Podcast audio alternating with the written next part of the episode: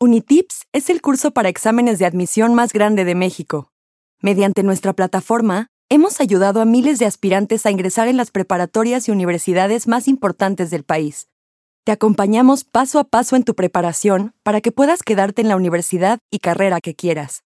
Disfruta de la siguiente lección. Lección 6. Estudios generales de la filosofía.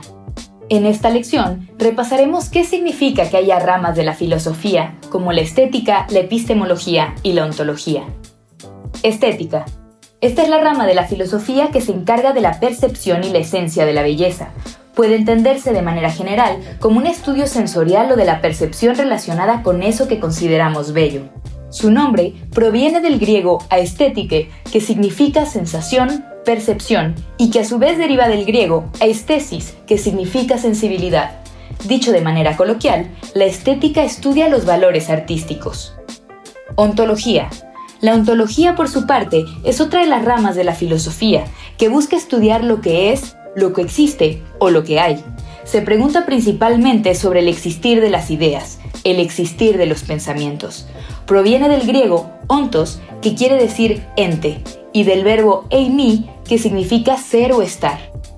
Epistemología. La epistemología es la rama de la filosofía que se encarga de estudiar el conocimiento en sí, es decir, se enfoca en preguntarse cómo conocemos las cosas, cómo determinamos qué es veraz y las circunstancias que permiten separar las creencias de los saberes. Proviene del griego episteme, que significa conocimiento. Responde correctamente las siguientes preguntas. 1. ¿Qué estudia la estética? 2. ¿Cómo se define la ontología? 3. ¿Cuál es la raíz griega de la ontología? 4. ¿Qué estudia la epistemología?